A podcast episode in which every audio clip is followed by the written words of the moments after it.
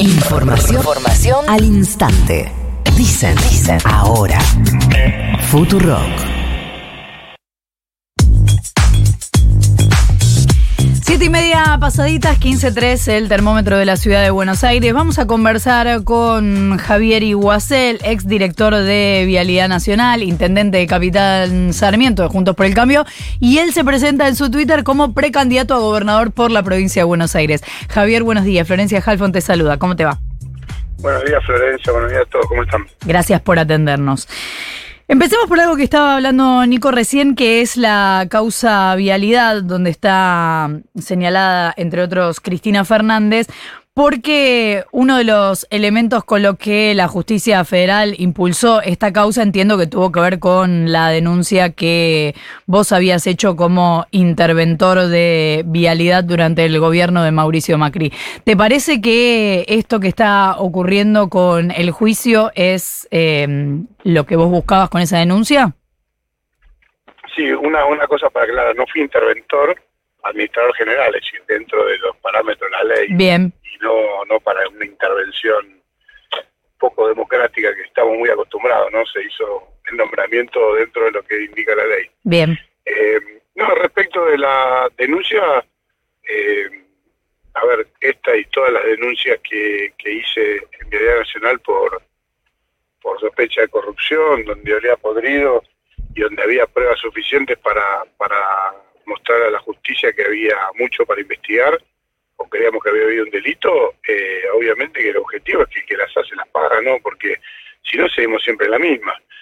Eh, esta por ahí es la más conocida que, para el público, pero bueno, eh, hubo un montón de otras más.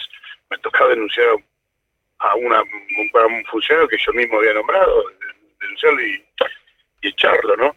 Este, de Vialidad Nacional. Así que espero que esto sea un punto de inflexión y que en todos los casos de corrupción o, de fraude eh, se avance y haya condena, ¿no? Para que, para que los argentinos empecemos a creer que hay un sistema que, controla y que no deja que nos estafen.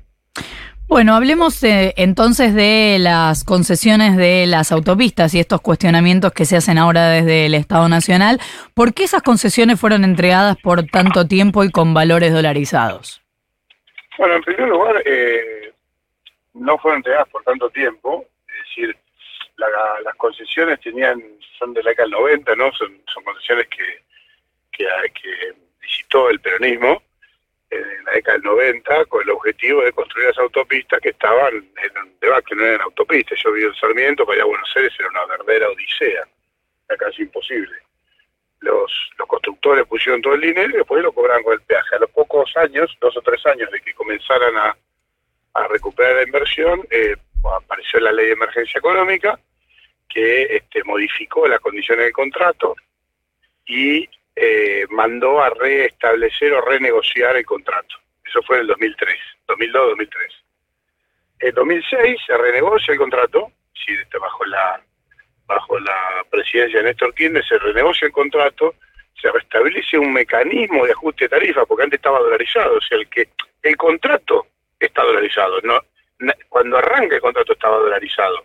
El contrato que firmó el peronismo estaba dolarizado. En el 1 a 1. Eh, después, claro, después vino la, ley de emergencia económica y ¿qué hacen? Eh, para en la renegociación arman una fórmula, un formato en el que se indexaba con el precio del, del cemento, del asfalto, el combustible, la mano de obra, es decir, una polinómica de indexación o sea, básicamente se mantuvo dolarizado porque en Argentina la economía está dolarizada, donde sube el dólar sube todo, lo sabemos todos, hasta los bebés, por eso el que puede junta hasta con este abuelo que le quería dar 10 dólares al nieto, eh, con lo cual está actualizado y vuelto a, si se quiere, a, dolarizar eh, en la práctica.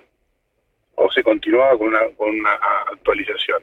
Eso lo firmó el propio Néstor Kirchner. El propio Néstor Kirchner firmó ese el decreto que convalidaba la negociación que, hizo su, hicieron sus funcionarios. Lo que pasó fue que a los seis meses que se tenía que aplicar la primera actualización, o la segunda, creo que la primera se aplicó, este, decidieron no aplicarla. O sea, el propio contrato que había firmado, o la renegociación, no la cumplieron. Cuando me toca asumir, teníamos un juicio de dos mil millones de dólares, porque este, españoles, principales accionistas de las dos autopistas, Autopista del Sol y GSO, o sea, Panamericana y Acceso Oeste, eh, dijeron, a ver, una vez la situación de emergencia del país está todo bien, en el 2006 el país estaba creciendo, ¿por qué razón volvió el país o el gobierno a dar de baja? Entonces lo que hicimos fue simplemente dos cosas muy simples. Una, tomar esa misma fórmula que había aprobado en Estados Unidos como actualización y decir, bueno, se actualiza de esta manera. Y dos, el propio contrato tenía una extensión de 10 años en el contrato, lo preveía. Dijimos, mira, nosotros no le podemos dar 2 mil millones de dólares, queremos que bajen ese juicio, lo que le podemos dar es el tiempo que el propio contrato permite, 10 años más, con la fórmula adecuada, pero la, originalmente la de la que se había aprobado en 2006, de actualización. Pero, eh, Javier... Eso, perdón, eso fue lo que terminó quedando.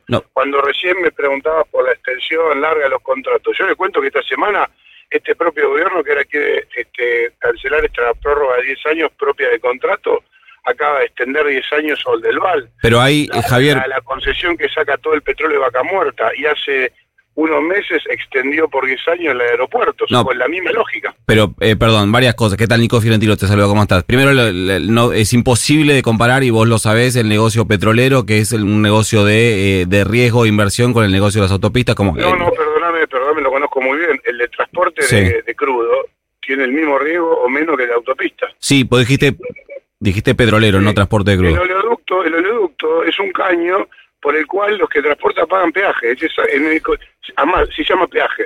Igual quiero, quiero llevarte, quiero... ¿Y, aeropuertos qué riesgo tiene? No quiero salir del, del, tema vialidad. Hay dos datos en la explicación de la causa que me parece, em, de la explicación de la, de la concesión que me parecen importante destacar. Uno es que en el medio se le reconocieron a las dos empresas, a GCO y a eh, Ausol, una deuda casi total de 800 millones de dólares, 500 y pico a Usol y 200 ¿En casi. ¿En el medio de cuándo, perdón? De la, en la, renego, en la cuando se le eh, renegocia la concesión y además eh, la dolarización. Eh, perdón, eso es mentira. Ese reconocimiento lo hace el OCOI en el 2003.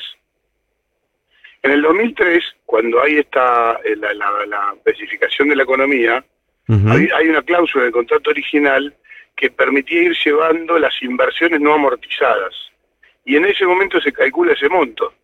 Con lo cual lo que hace es mantener ese reconocimiento, pero no, no, reconocemos una deuda distinta, nueva o diferente. Pero el, en el 7 de diciembre de 2015 inician estas empresas una demanda ante el CIADI tres días antes de que asuma Mauricio Macri como presidente sobre una deuda histórica que no, no habían demandado nunca antes. No, sí la habían demandado dos años antes de iniciado los trámites en el CIADI. Ahí es donde el CIADI lo acepta. Pero no es que la demanda es ahí hacía dos años que estaban tramitando. ¿Y por qué, la Argentina, por qué la Argentina no esperó un fallo del CIADI antes de hacer ese reconocimiento de la deuda? Porque la probabilidad de perder era altísima, como estamos perdiendo todos los juicios. Eh, hemos pagado eh, toneladas de dólares por la irresponsabilidad de gente que cree que puede violar los contratos todo el tiempo. Y en este caso no le costaba un centavo al Estado. Era extender 10 años como cualquier contrato que el propio contrato lo permitía como la de peajes del oleoducto, como la de aeropuerto que acabo de contar, con la propia fórmula que el propio Estado, pero de otro gobierno, había firmado. Es decir, tenemos que tener continuidad de políticas. Si este gobierno hubiera tenido continuidad de políticas públicas, nosotros no tendríamos problema de importación de gas. Tenían listo el gasoducto, listo para arrancar. Lo dieron de baja, esperaron dos años. El Estado tenía que poner un peso, ahora tiene que pagar para poder hacerlo hoy no hubiéramos importado 7 mil millones de dólares. Entonces, el principio por el cual se le dio esta continuidad a ese contrato fue la extensión por 30 años prevista en el contrato original, con una fórmula, o sea, el gobierno menemista, con una fórmula que aprobó el gobierno kirchnerista, lo único que hizo fue cumplir con lo que los argentinos habíamos dicho, nada más, sin que le costara un centavo al Estado argentino. Javier. En lugar de, en lugar de quedarse con un juicio que porque ahora quién se va a quedar con, la caja esta quién maneja la, la quién maneja las empresas del Estado de peaje porque hoy Aguasa es una empresa estatal digamos de, la provincia de Buenos Aires y corredores corredores viales eh, de la nacional quién maneja eso Facundo Moyano o sea Facundo Moyano va a manejar la plata ¿Por qué Facundo Moyano? Que ingresa a las autopistas. ¿Por qué lo maneja Facundo Moyano, Javier?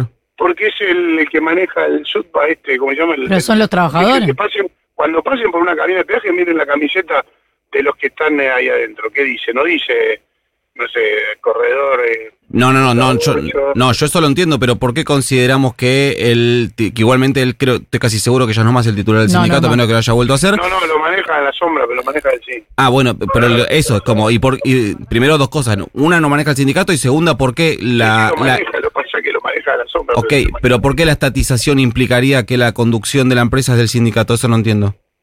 Y porque hoy, y bueno, si ha sido siempre con el peronismo del sindicato, conduce las empresas del Estado. Fíjate, viró en Aerolíneas Argentinas. 8 mil millones de dólares nos costó. Vos decís que Aerolíneas. Argentinas la conduce se Viró. hacen, multi- se hacen multimillonarios. Ojo, hay de todo, ¿no? Están este tipo de sindicalistas, están otros que hacen bien las cosas y defienden a los trabajadores, pero en este caso estamos hablando de la familia Moyano o de Viró. 8 mil millones de dólares costó a los argentinos. ¿Por qué, ¿Por qué un río negrino que nunca se subió a un avión tiene que pagarle a esta gente la fortuna que le paga? Porque en definitiva, ¿dónde va la plata si no? Las otras aerolíneas no, no, no, no, no, no pierden desde los estados. Estamos mezclando igual un poco, estábamos Sí. hablando de la cuestión empresarial, ya la cuestión de los trabajadores es para media hora más de conversación, pero te quiero consultar eh, sobre... No, lo que pasa es que no, no es que yo no lo traigo por, por la, la pregunta es ¿cuál es, eh, ¿por qué razón ahora están eh, dando para atrás con esta prórroga y no dan para atrás con la prórroga de los casinos de, de Cristóbal López, por ejemplo? Es decir, y vos decís que que eso tiene que ver, vos decís que eso tiene que ver con el sindicato. no, no, lo de esta prórroga, no, yo digo quién va a manejar la plata después. Si lo hicieron en Bueno. no lo sé, con Facundo Moyano. Pero no. Javier, antes de cortar, te quiero preguntar por esto que hablamos inicialmente, de que en tu Twitter te presentás como precandidato a gobernador por la provincia de Buenos Aires, porque habiendo por lo menos dos precandidatos hoy, no sé, vamos a ver cómo se llega a las pasos, pero hoy pre- por lo menos dos precandidatos del PRO, como Santilli y Ritondo, em, ¿con qué apoyos llegas a esa precandidatura? Bueno, yo estoy trabajando con Patricia Burri desde enero de este año, estamos trabajando junto con ella. Eh, en, ya me he recorrido 55 localidades, 25 con ella, ella lanzó su precandidatura y soy uno de sus precandidatos a gobernador. Lo mismo, ah, bueno, ayer mismo el presidente Macri este, mencionó quiénes, puede, quiénes eran los precandidatos y, y me ha nombrado a mí, así que con, el apoyo de, de un montón de dirigentes de todo el interior que quieren hacer una transformación de verdad, eh, reducir o bajar impuestos para sacarle mochila de la carga, como dice el Sarmiento, ¿no? 120 impuestos saqué. ¿Por qué, ¿Por qué los bonaerenses tienen que pagar lo que pagan de patente en- de auto? Es una locura. Cualquier, cualquier, cualquier laburante, cualquier emprendedor, por, por la patente del auto, un autito más o menos paga 5, 6, 8 mil pesos por trimestre, hasta 100 mil pesos. Y decir, no la pago. Y después cuando vendes el auto, te queda medio auto. ¿Por qué la provincia de Buenos Aires tiene que financiar un sistema prebendario para que una gente, eh, eh, algu- alguna, de la- alguna de los políticos vivan como reyes? 27 mil millones de dólares nos cuesta la, la legislatura de la provincia. ¿Pero qué político vive como cambiar. rey? Y esa Javier, hables- Y esa plata quiero que vaya a los directores de las escuelas. Se le puede duplicar el sueldo de los directores de las escuelas eh, bajando 22 mil millones del presupuesto de la legislatura de la provincia de Buenos Aires, que es una locura total, totalmente inconsistente e innecesaria. ¿Pero qué políticos viven como reyes, Javier? A ver, a ver, es- Está, está medio difícil la entrevista porque abrís, mucho, mu- abrís muchas ventanas de forma permanente. ¿Qué políticos viven como reyes? ¿Qué, qué legislador de la, ¿Qué legislador de la provincia de Buenos Aires vive como un rey o una reina? Bueno, eh, buscalo vos. No, pero si lo dijiste pero, vos. eh, pero te hago la cuenta, pero te hago la cuenta, para que lo- la gente Dale. sepa. Son 27 mil millones de pesos Ujú. el presupuesto, son 168 legisladores. Sí, pero en una legislatura no trabajan solamente 178 legisladores. Es un, hay un edificio, hay que pagar la luz, hay que pagar los servicios, hay que pagar los empleados. Hagamos la cuenta, hagamos, ah, hagamos la cuenta. No, pero hagamos, pero escuchame una cosa. te hago- hagamos- no, no, pero vos, lo que digo es lo No. siguiente. Vos sos un dirigente Bueno, político de la haciendo esa provincia. cuenta, Vos querés ser candidato, pero vos tendrías que saber cuánto gana un legislador, no, deci- no hacer esa cuenta. ¿Cuánto gana un legislador? 400 mil pesos, pero maneja 10 millones por mes. Gana Con un 400 mil pesos. Gana 400 mil de- pesos. ¿Sabés lo que hacen algunos? ¿Sabés lo que ¿Quiénes? hacen algunos? ¿Pero quiénes? Con esos módulos. ¿Quiénes? Contratan a indigentes que le pagan 10 mil pesos y se quedan con la diferencia. ¿Pero quiénes? Porque nadie controla eso. ¿Pero quiénes, 10 Javier? millones de pesos por mes. ¿Quiénes, 8 Javier? millones. 6, depende de quién. ¿Quiénes? Otros pagan, otros pagan este, publicidad en, en los medios. O sea, hay de todo. ¿Pero no- quiénes? Pero no, pero no vuelve a la gente. ¿Quiénes? No vuelve a la gente. Yo te hago una pregunta. Si con 5 mil millones le puedes pagar 600 mil pesos de dieta a cada legislador, y puede tener un asesor, y puede funcionar perfectamente el edificio, con 5 mil, ¿por qué 27 mil? 22 mil millones hay 14 mil escuelas. Un millón y medio por escuela a cada director. Esa es mi propuesta. Vamos a pedirle, porque tiene muchas ocasiones, muchos de primera, pero ganan lo mismo que un docente con, con experiencia. Muchos no eligen ser director porque les conviene tener dos cargos, porque necesitan la plata. Y claro, todo- todos ganas. la necesitamos. Es Javier Iguacel, La intendente política- la de... política- sí, la política decidió que no fuera a donde tiene que ir. Y eso es lo que quiero cambiar. Es Javier Iguacel, intendente de Capitán Sarmiento de Juntos por el Cambio. Muchas gracias por habernos atendido. Adiós, hasta luego. Diez minutos para las 8 de la mañana. En el aire de Futurock, Futurock, Flor Halfon y Nico Fiorentino. Ahora dicen. Vos decís. Él dice. Yo digo. Ella dice. Todes. Ahora dicen. Flor Halfon, Nico Fiorentino. Hasta las 9. Futurock.